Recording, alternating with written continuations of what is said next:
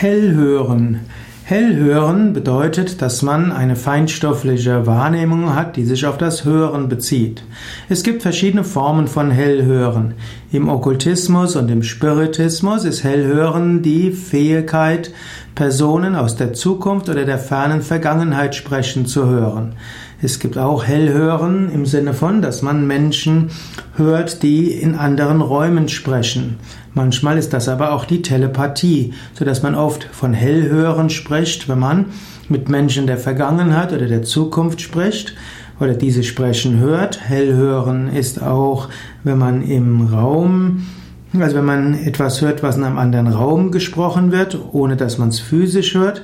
Hellhören kann auch heißen, dass man Botschaften empfängt von Feinstoffwesen wie Engel oder auch Geister. Hellhören ist also auch paranormales Hören, ist der akustische, außersinnliche Eindruck. Es gibt aber auch Hellhören im Sinne von Anahata-Klängen. Anahata-Klängen sind feinstoffliche Klänge, die einen in bestimmte Bewusstseinsebenen transportieren können.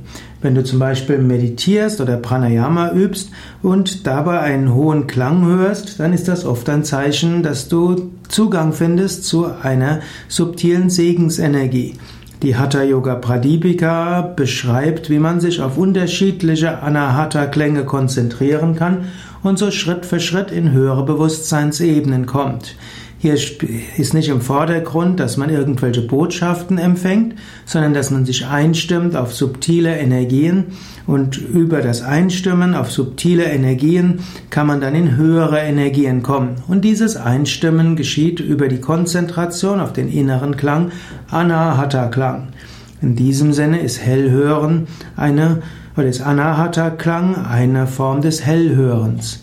Manchmal wird auch Tinnitus zum Hellhören gezählt und es gibt auch die Halluzination, dass Menschen Stimmen hören, ohne dass sie tatsächlich existieren und auch ohne dass sie von Feinstoffwesen stammen.